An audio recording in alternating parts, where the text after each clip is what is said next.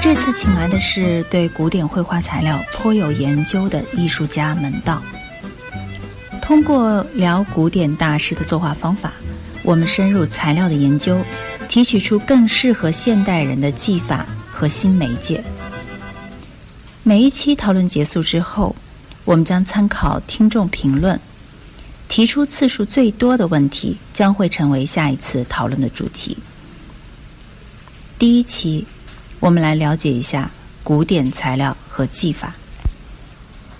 你好，门道老师。今天我们请到门道老师来为大家讲一下什么是古典技法和古典技法的运用。你好，门道。嗯，你好，雨桐，大家好。呃，我们从油画出身的一些画家呢，很多都接触到古典技法。呃，但是大家可能对真正什么是古典技法，包括以前的大师是怎么作画的，还不是非常的了解。今天呢，我就想请门道老师。大致的介绍一下，古代大师是怎么样运用一些传统的材料和媒介来作画的，包括这些材料对现代有什么意义？那我们就从这个古典技法，它有一些什么材料和媒介开始介绍起吧。好的，古典绘画的所用的材料呢，今天我们大家在市面上所购的材料呢，有些有一些区别。咱们今天用的油画材料，都是一些工业化以后的一些产品，甚至有很多现代材料。大师们所用材料其实也就是最传统的材质颜料。它们的区别呢，很多古典大师的材料呢，在今天我们的商品当中都购买不到，但本质上不会有太大的差异。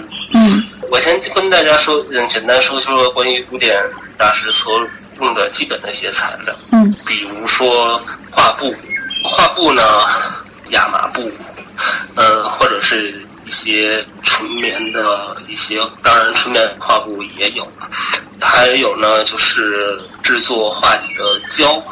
今天我们大家都使用的是锡胶、丙烯胶这种现代化学化学的胶类。嗯，古典大师时期呢，所使用的胶呢，嗯，动物胶。动物胶，嗯。对，就是动物的皮骨所熬制出来的那种胶，比如说兔皮胶，嗯，在德国呢推崇是克鲁胶，用牛皮，嗯，或者小羊皮熬出来的胶。嗯，这种胶它是这个亚麻布作为底材，然后这个胶是涂在亚麻布上，对吧？然后再在在上面作画。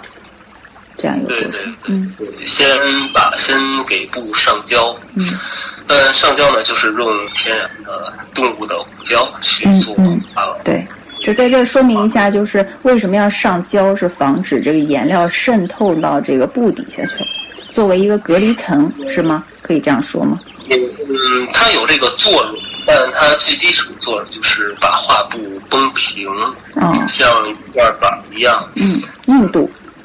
对，有一定的硬度。今天我们使用的这个丙烯胶和乙烯胶呢，它就达不到古典绘画时期所用的动物胶。当然，今天大家有觉得好奇呢，就是说也可以尝试使用传统的动物胶去做画布。就是它的这个动物胶，动物像兔皮、牛皮这些胶和现在我们用的成品胶，如果是用起来有什么差别呢？或者是它有什么优势？嗯。嗯，它们主要的差别呢，嗯，一个是化学的，一个是天然的。在画布上所呈现的状态呢，也有区别。嗯，首先动物胶呢，干燥后它比较硬，相对来说很硬，像骨一样。画画面呢，像骨一样会一敲呢会出现砰砰的声音。而且呢，动物胶的干燥后呢，它会在钢中，在坚硬中呢，它会有一个韧性。嗯。嗯，这样画布也不也不易开裂。嗯，下面呢，我就说说动这个化学胶，嗯，和这个丙烯胶、乙烯胶。这种胶呢，它有很好的弹性，像皮筋儿一样。嗯就是有时候大家把笔记胶已浇干燥以后，它就像皮筋儿一样，它能够伸缩，这是它非常好的弹性。嗯但是它的不好的地方呢，有弹性，但是它没有刚性，它没有硬度。啊，硬度差，嗯对，硬度差，所以尤其在画布非常大的画布的时候呢，嗯使用化学胶呢，画面呢不会绷得太平。哦。的确，的确是这样，嗯，的确是这样。那么说完了胶，呃，古典的技法，古代的大师是用什么材料来作画呢？嗯，古典大师呢所使用的材料呢，就是一些传统的颜料，而且也是纯正的一些矿物颜料。嗯嗯，还有植物性的、天然植物性的颜料，还有一些是动物性的颜料。作画，今天看来这些颜料呢，价格非常昂贵，非常嗯。比如说像群青这个颜料，嗯、在古代它也叫群青，但是自从现代材料出现以后，合成群青出现以后呢，嗯古典绘画时期群青呢就叫青金石颜料。嗯，这款颜料价格可能在古典大师时代的话是最贵的颜料，它的价格可能跟黄金价格是一样的。嗯，就是这个古典古典大师用的这些颜料的话，它是从各种矿物质，包括动物、植物上面去提取的颜料，呃，然后磨成粉制作出来的，对吧？对对对，主要就是说以天然矿物颜料、嗯动物颜料，从动物神经体当中或者是昆虫当中提取的颜料，嗯还有一部分是天然植物性的颜料。嗯啊，磨成粉之后就是调和什么样的媒介来作画呢？反正据我所知，媒介是非常多的。当然，我自己也使用过很多。古典技法当中的媒介技是非常非常丰富的。油画呢，顾名思义，就是用在颜料当中去调和油，嗯不同的油。嗯，当然不同的油的性质呢会是不一样的。嗯在古典绘画当中，古典油画当中呢，常用的是呢三种油。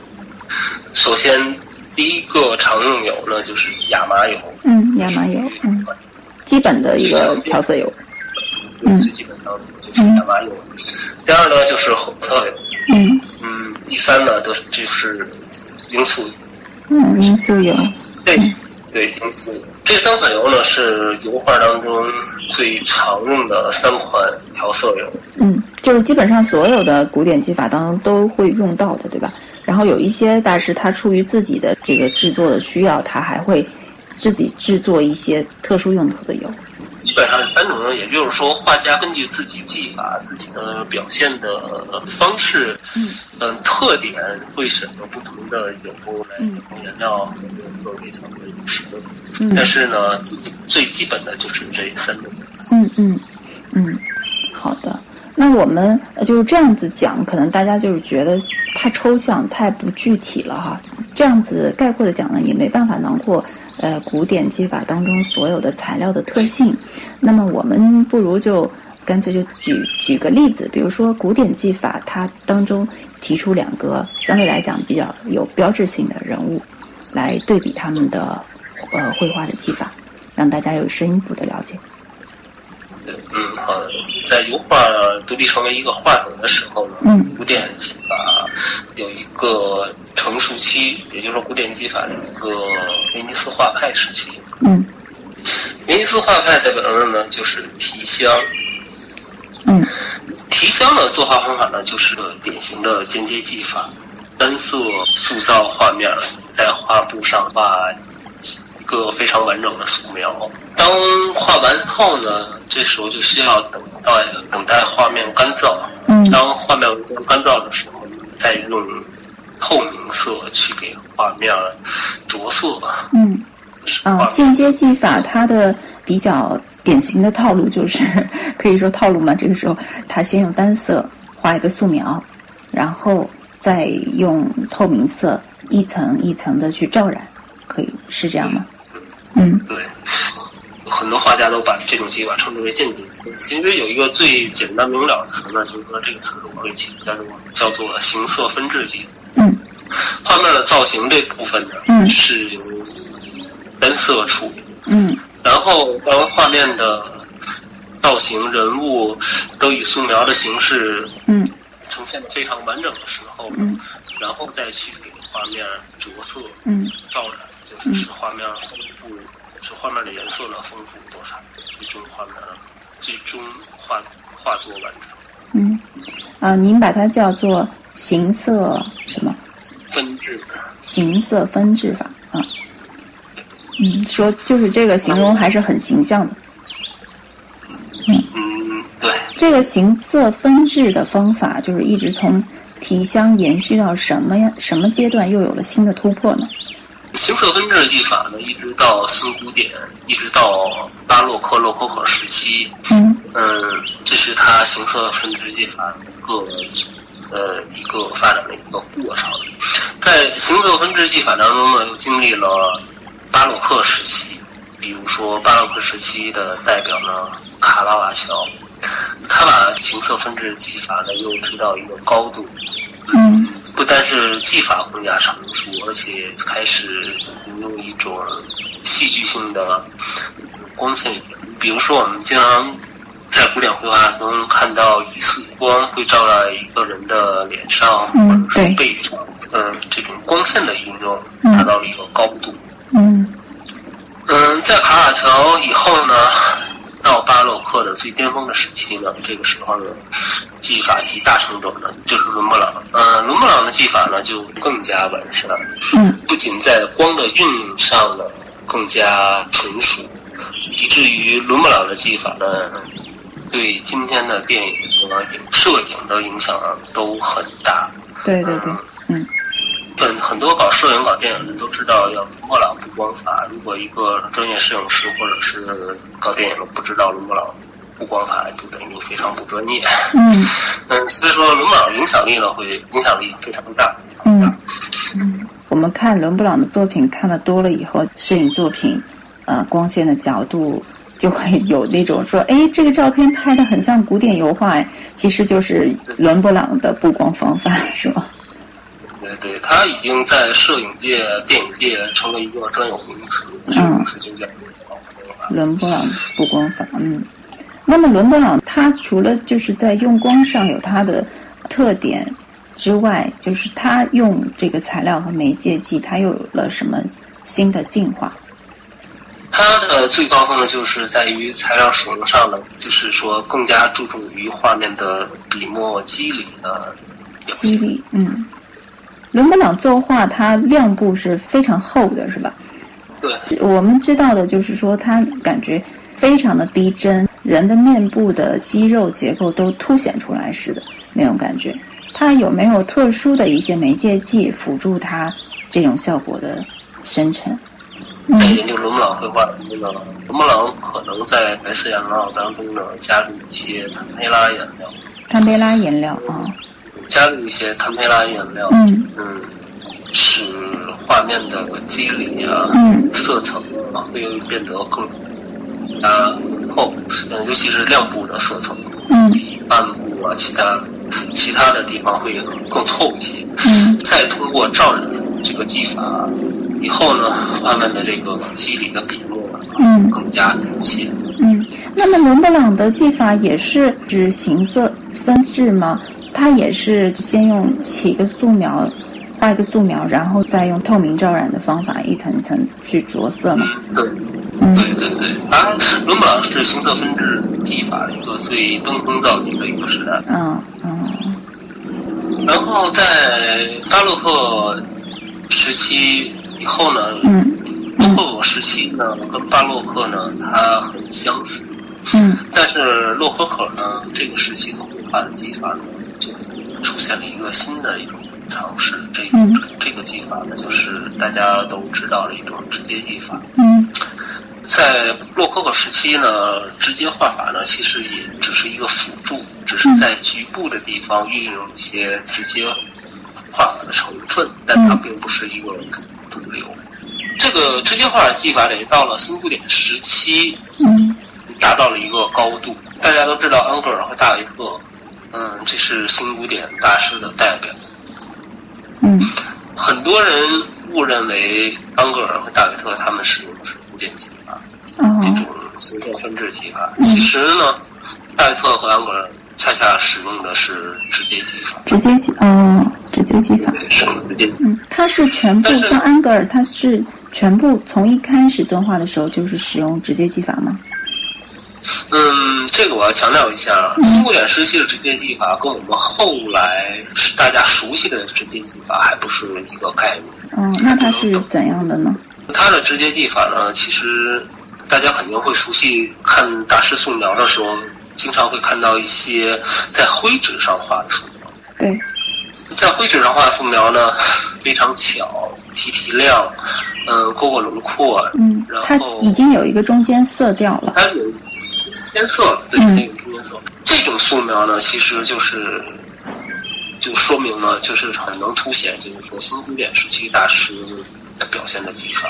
嗯比如说，新古典时期的直接技法也是在一个固有的一个灰色的基础之上嗯展现的直接技法。嗯嗯也就是说，在一个灰色层或者暗色层当中，他在施加作画的时候，他要考虑到底色与嗯与画上的色层之间呈现的一个色彩关系。嗯，而且它有一个设定的基底色之后，它整个的画面就有了一个色调，然后在这个色调上再做呃冷暖或者是深浅明度上的一些调整。对对对，嗯所以说呢，这种直接技法其实还是变相的进阶技法，嗯嗯因为就是一个演变的过程。就是说，你调色板上的颜色与画布所呈现最终的往往是不一样的。所以说呢，这个技法呢，就是在画家非常成熟的基础之上，嗯才能去表现去。嗯。那么呃，就是这个所谓的古典时期啊，就古典油画的时期是，呃，可以这样说吗？是大概到什么阶段为止了？就进入现代的技法，或者是进入真正的古典技法直接技法？，古典技法从文艺复兴开始，一直到新古典时期，这个时期是古典绘画的一个技法的一个，嗯，也就是说，古典技法的一个生成、嗯。演变发展的过程呢，是从文艺复兴开始，嗯。直到新古典时期，嗯这是古典技法的一个发展的一个嗯。一个脉络。咱们咱们今天所熟悉的一些直接技法呢，恰恰是在印象派以后，印象派开始以后，嗯，印象派作为开端是吧？对印象派作为开端，嗯，直接画法去成熟，这嗯是我们国内中国画家所最熟悉的一种作画的一种表现方式。是的，是的。那么我们就是现在简单的把从呃文艺复兴到这个新古典大致的一个进阶的一个过程，做了一个简单的、非常简单的一个说明。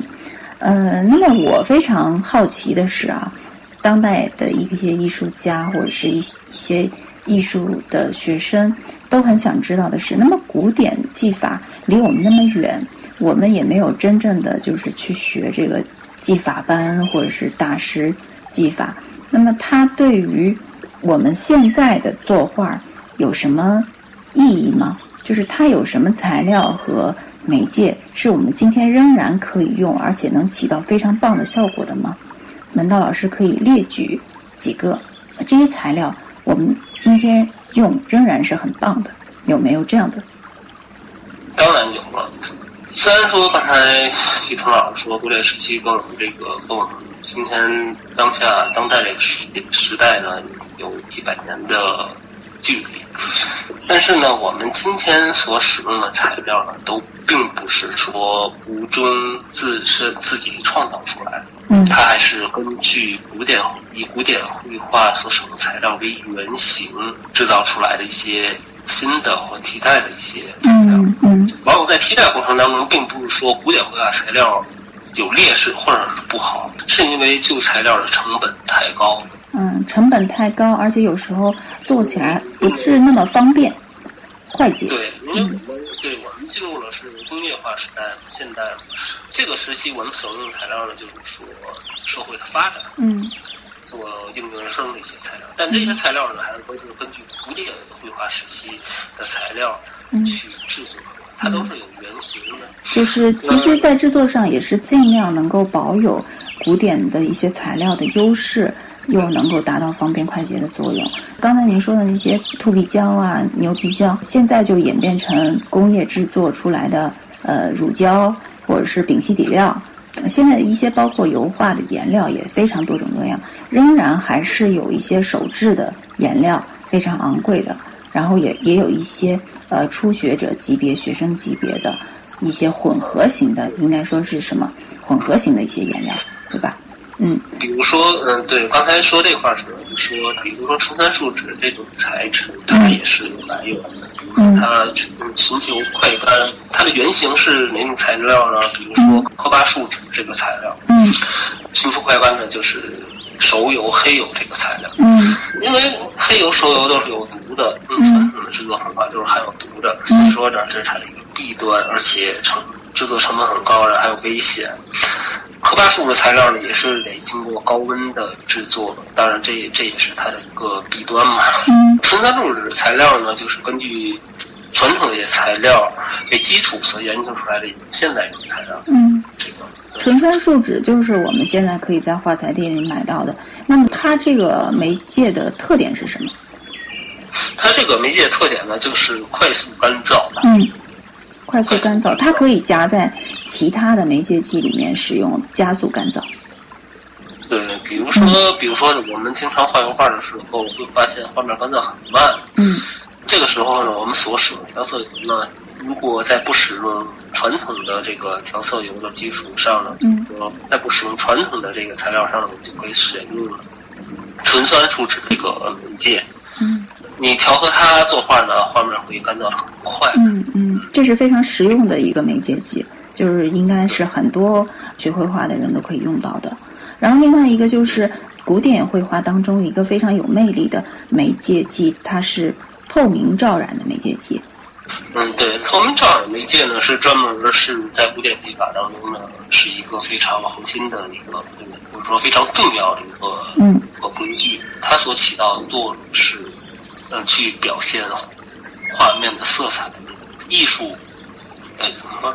就是照染媒介的则是非常重要，因为它所担任的是，呃，所担任的是画面最终的艺术效果嗯呈现。嗯，而且它体现出来的颜色特别丰富，比你直接调和一个颜色上去，就有点打个简单的比方，就是有点像我们用一层红色的玻璃再加一层蓝色的玻璃，那我们就隐隐的看到了紫色。但是这种紫色呢，一点都不闷，也不是那种不透气的颜色，而是非常有有空气感的，对吧？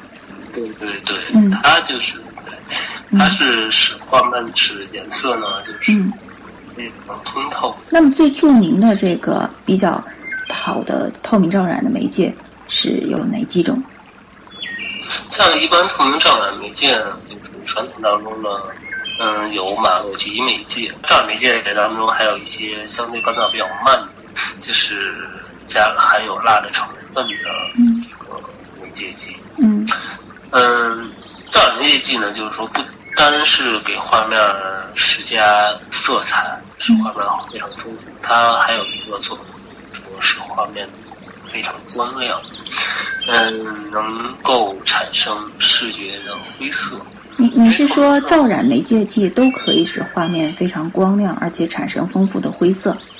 对，因为嗯，为什么呢？因为就是有很多画家呢，不太希望画面，不希望画面光亮的。对对对古典绘画，但是对于古典绘画来讲，画面必须是光亮的。嗯嗯嗯，为什么呢？因为你在使用透明色的时候，只有画面在平滑光亮的时候，光才能透过色层。嗯。咱们可以想象一下，大家都知道，一个玻璃非常通透，如果你把它打毛了的时候，嗯。你会发现玻璃是不透明的。嗯。古典绘画呢也是这样，一旦、嗯。一旦你的透明色层一旦出现哑光玻璃这种哑光时候，嗯。它的光就照射不进去了，都透不进去了。对对对，它这所谓的这种透明的感觉，也是就是光加上这个透明的一层层照染营造的这种视觉感觉。它会对它会在色层当中形成光的一些折射、一些反射，这也是油画技法。嗯油画画色彩表现的一个，这也是油画色彩的一个魅力，因为它会形成一个折射一个光学效应。那你的意思是说，当代的油画，现在的油画有很多都是选择哑光，呃，因为哑光有哑光的优势，就是你无论在哪个角度看，都能很清楚的看到它，包括我们拍照也不会出现反光的现象，对吧？如果是画面是哑光的，是不是意味着它，就是不是意味着它达不到透明照染的效果了？在某种意义讲呢，其实是这种啊。当然，这种纯透明的这种效果达不到。嗯，或者如果画面是哑光的话，其实也不是说完全做不到一个透明的一个效果。嗯，它可以追求到一个半透明的效果，像薄纱一样。嗯都知道纱的效果吧？嗯，它很朦胧，嗯，然后很含蓄。嗯，这种透明的色彩往往呢会给人一种另外的一种效果。嗯，是的，是的，就是如果说古典的透明照染的那个技法，一层一层玻璃照上去的感觉，那么就是哑光的哑光的透明照染，就像一层层纱叠过去的感觉。也不必排斥古典技法这种画面的一种就形式，嗯，画面一种形式。其实，在当代绘画当中，也可以采取光亮的效果，嗯，没有问题。其实，嗯，这种非常光亮通透的效果，其实它所它所呈现的艺术魅力呢，也是很强的，也是很强大的。嗯嗯。但是实际上，就是在现实当中，呃，我个人的经验是，还呃没有看到，就是用这种光亮的效果来表达一个非常关呃当代的一个形式。就是一般我们是习惯性的看到光亮的画面和标志性的古典用光，那么第一印象就是这是一个古典技法的画作，因为它的标志性太强了。对对对，其实这个它的技法，今天我们今天我们所用绘画的一些技法，其实都是从古典技法当中抽离或者是发展而来的。对，它根源于古典技法，而并不是说去打破或者叫做叫做就否定或者是否定否定，嗯，不是说否定古典技法。对对对，所用的绘画技法是它都根源于古典技法发展而来，对，是一个根基。对，是的。我们今天就是介绍一下古典技法当中比较有特点的呃材料，这个媒介剂，这个我们刚才提到的透明热染的媒介，然后有快干的媒介，然后下一次呢，我们可以聊一聊，就是现在我们大家画画的时候，仍就是可以在有一些特殊的嗯地方，或者为了特殊的一些机理啊。呃，效果啊，能达到这些效果，能够采用的一些非常特别的一些媒介剂或者是材料，嗯，下次可以做一下嗯特殊的介绍。还有就是我们这一期的录音发出之后呢，那个听众可以去留言问问题，然后我们可以针对问题来进行回答。如果是大家问的比较多的问题，我们也可以在下一期去做解答和介绍。嗯，行。嗯，好的，这次就到这儿，谢谢门道老师。嗯，谢谢。